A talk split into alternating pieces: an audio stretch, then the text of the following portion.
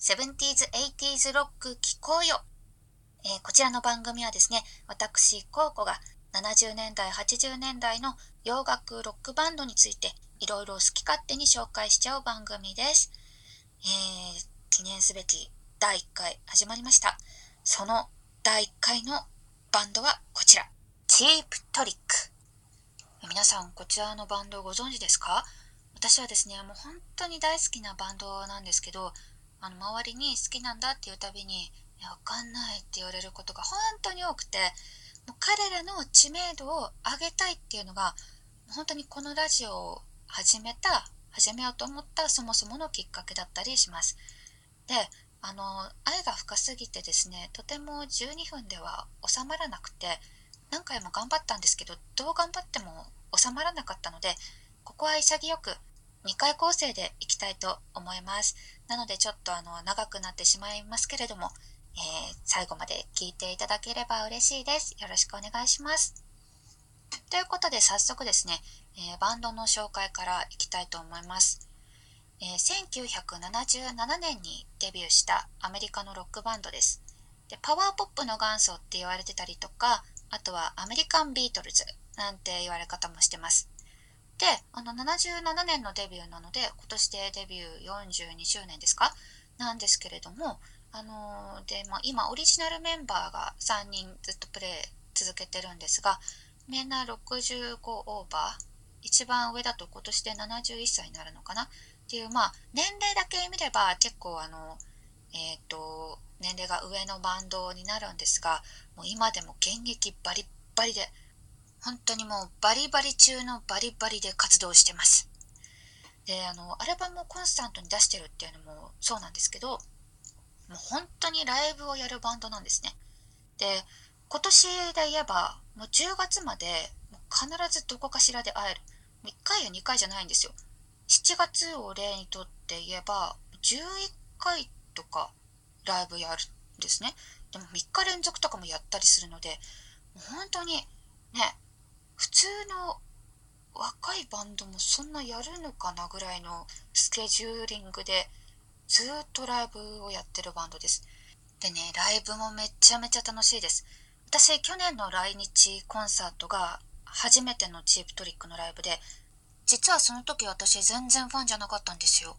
で、あんまり曲も知らないまま行ったんですけど、それでもめちゃめちゃ楽しかったです。もう知らない人を楽しませるってやっぱよっぽどじゃないですか。なので本当に彼らのライブはぜひ体験してみてもらいたいものの一つですね。ではメンバー紹介に移りたいと思います。えー、まず1人目。リードボーカルのロビン・ザンダー。え彼はですね、今もあの、えっ、と、イケメンでダンディーで素敵なおじさまなんですけれども、あの、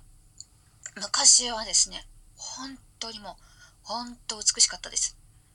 美が服着て歩いてるみたいな。美という概念が服着て歩いてるみたいな感じであの目がですねパッチリしててまつげも長くてパチパチってしてて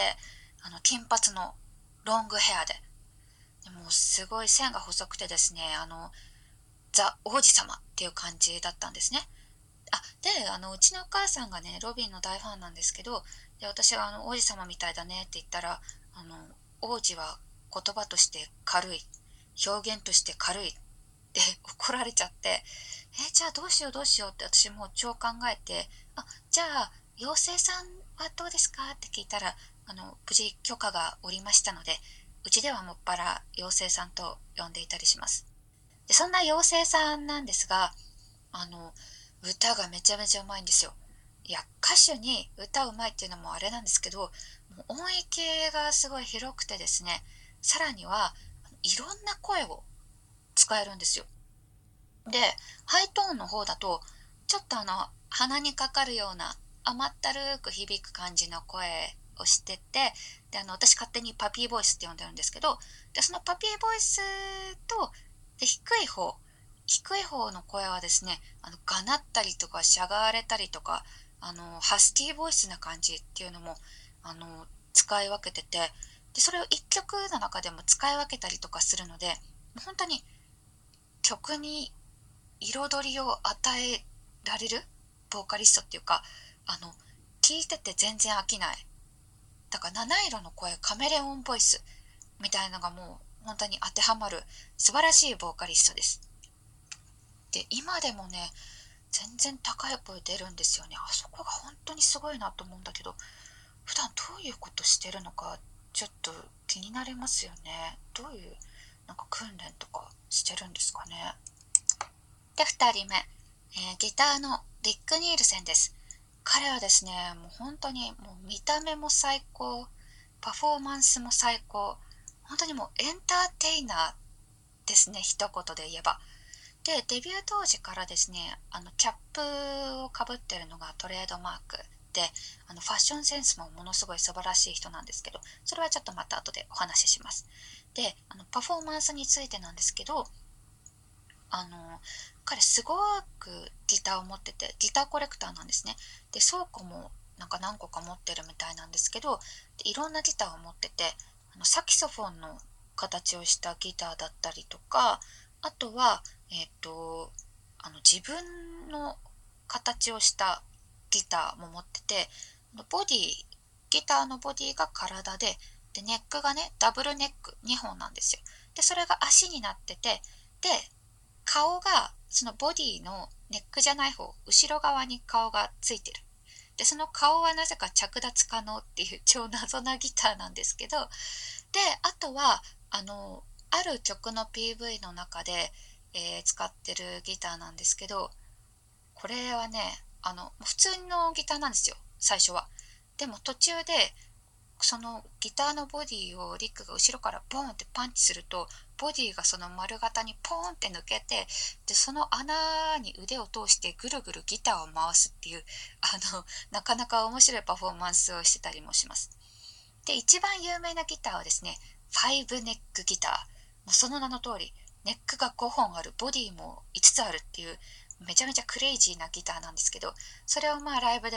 えー、弾いて持ち上げるパフォーマンスっていうのもよくやったりしてます。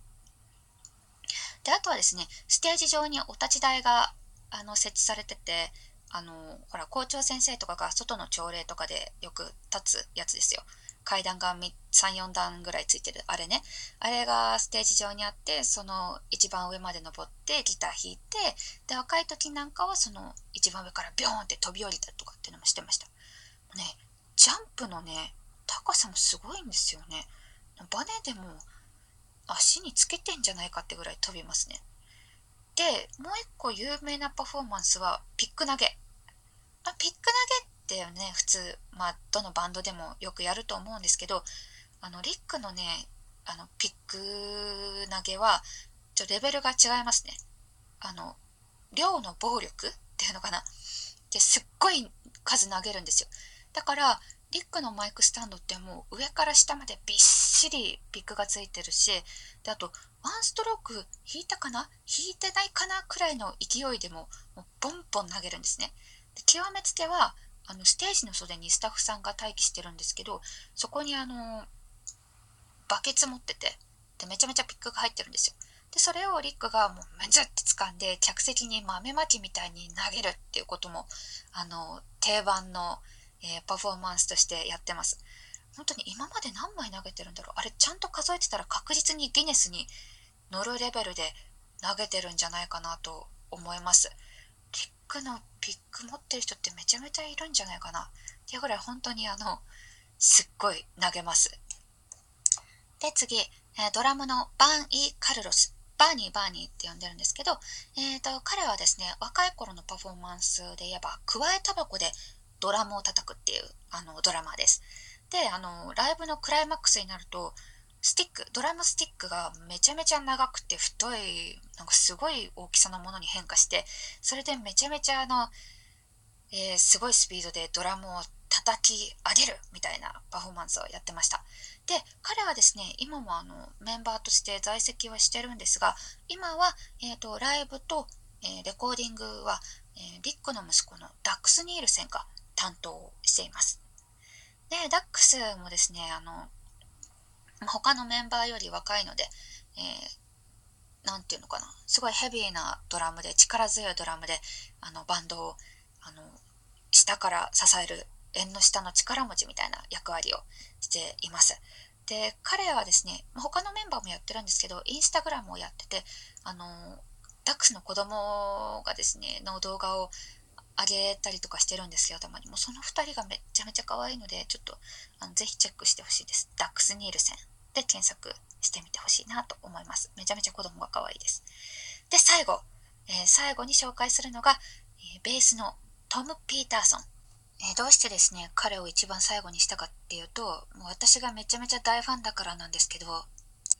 もう本当にね、私ただただ顔がタイプっていうのがまず一つあって、本当に大好きなんですよ。彼もですね、ロビンとはまたあの違うタイプのグッドルッキングガイなんですけど、本当にかっこいいんです。で、あの、ベースの方なんですが、彼はですね、12弦ベースの発明者であり、使い手であるということで、あの、普通ベースって4弦なんですけど、その4つの弦の上下にそれぞれまた1本ずつついてて 4×3 の12弦っていうのを使ってて、ですごいギターみたいな厚みのあるサウンドが、音が鳴るんですね。で、あの、なおかつ、もうめちゃめちゃ、あのメロディアスなベースを弾くんですよ。私ベース聴いて鼻血出そうになったのってもうトムのベース聴いて初めてなんですけど、ちょっとですね、トムのことについて語ると長くなるので、あの、一旦ここで切りたいと思います。では第2弾はですね、あの、早速というか、ファッションと音楽について、彼らのおすすめのアルバムについて話していきたいと思います。